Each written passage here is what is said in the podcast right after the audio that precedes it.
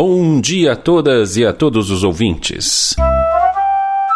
A CPI dos Pais, Central dos Problemas da Infância, abre nova sessão em caráter extraordinário para tratar dos requerimentos sobre a crise e o isolamento social.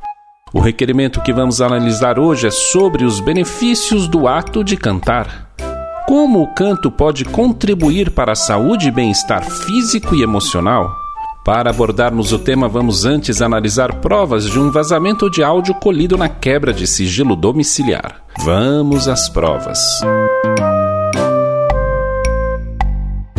It's not that I want to, not to say, but If you only knew. Nossa, Tata, que isso? Você vai acordar as crianças. Ai, ai, Guto, me deixa. As crianças dormem, eu estou exausta. Que dia cansativo. Ai, cantar. Uh, cantar me renova. Nossa, você tirou essa do fundo do baú, hein? Ah, você lembra? Essa é do nosso eu tempo, lembro. Guto. Vamos lá, vem comigo. More than words is all you have to do to make it real. Then you wouldn't have to say that you love me. Cause I Apresentados os fatos, vamos às análises com a senhora relatora que verificará o valor probatório do inquérito, visto que o canto auxilia na redução do estresse, da ansiedade, da tristeza, do cansaço e promove sensação de alegria, liberdade e vitalidade.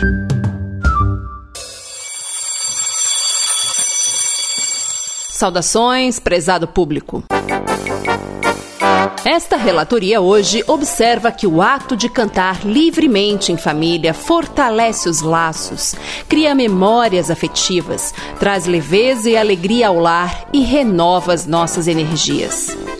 Memórias que carregaremos pela vida toda.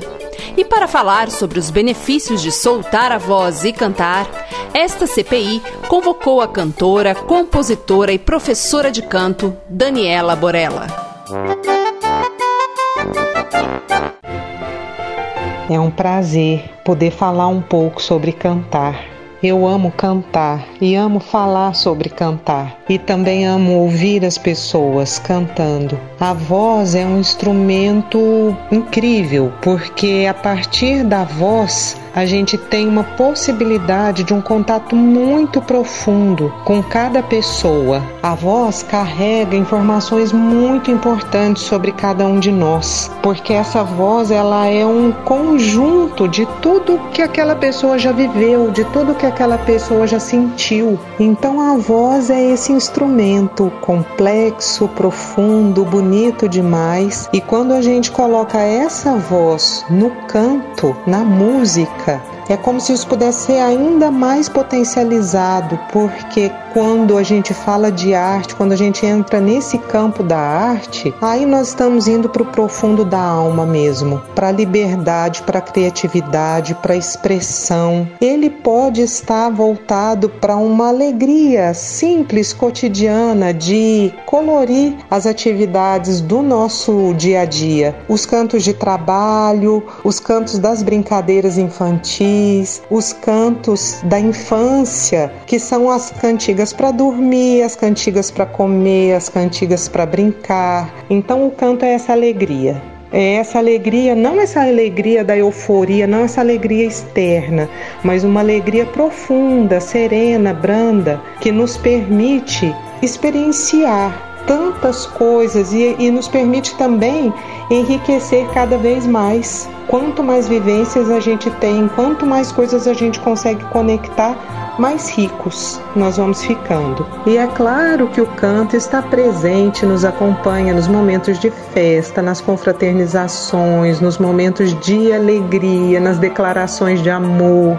E tudo isso faz parte dessa maravilha que é esse instrumento. Eu tenho pensado muito nessa importância do cantar livremente, de deixar a voz fluir, de deixar a música se manifestar, de deixar o seu canto solto para como uma atividade de prazer para a sua vida. Cantar bem é muito bom, é muito bonito, é muito legal, mas cantarolar livremente é fundamental, porque aí a gente consegue incluir todas essas funções, todos esses recursos, todos esses benefícios que o canto traz. E principalmente incluir todas as pessoas nesse movimento, porque quando a gente restringe o canto ao cantar bem ou ao canto profissional como eu vejo que tem muitas pessoas que têm um receio de cantar, um medo, uma insegurança ao cantar, porque ainda tem muito isso. Não, mas eu não sou cantor, eu não sou afinado, eu não tenho uma boa voz. Você tem uma boa voz, porque essa voz é sua, essa voz é você, e nada melhor para você do que dar vazão para essa voz, dar espaço para essa sua voz, do jeito que ela é. E se você tem vontade de aprimorar a sua voz, de aprimorar o seu canto, ótimo, que você busque esses recursos, que você busque o estudo, porque isso também é uma forma de se conhecer mais. Mas cantar livremente, deixar essa voz solta, cantar com a sua família, cantar com seus filhos, cantar com seus amigos, cantar para você, isso é uma ferramenta muito potente de satisfação, de bem-estar, de prazer, de autoconhecimento. E quando a gente canta, o corpo todo se movimenta, várias estruturas se colocam em movimento durante a emissão vocal, durante o canto. Isso promove um bem-estar físico também muito importante, muito significativo, sem contar com os benefícios que o trabalho com a voz traz para certos adoecimentos. Hoje já se indica o trabalho com canto para pessoas que sofrem com algumas doenças que provocam às vezes um enrijecimento muscular, vão trazendo algumas limitações com relação à articulação, com relação à deglutição, com relação à respiração. E o canto movimenta tudo isso, toda essa musculatura, todas essas partes que funcionam, que se colocam em funcionamento para que a gente possa falar, para que a gente possa cantar. Então, além de todos os outros aspectos do bem-estar emocional, do bem-estar psicológico, mental, dessa questão do autoconhecimento, quanto a sentimentos, sensações, o canto nos traz também um bem-estar físico enorme e um autoconhecimento nesse sentido também, porque a gente conhece muito pouco o próprio corpo.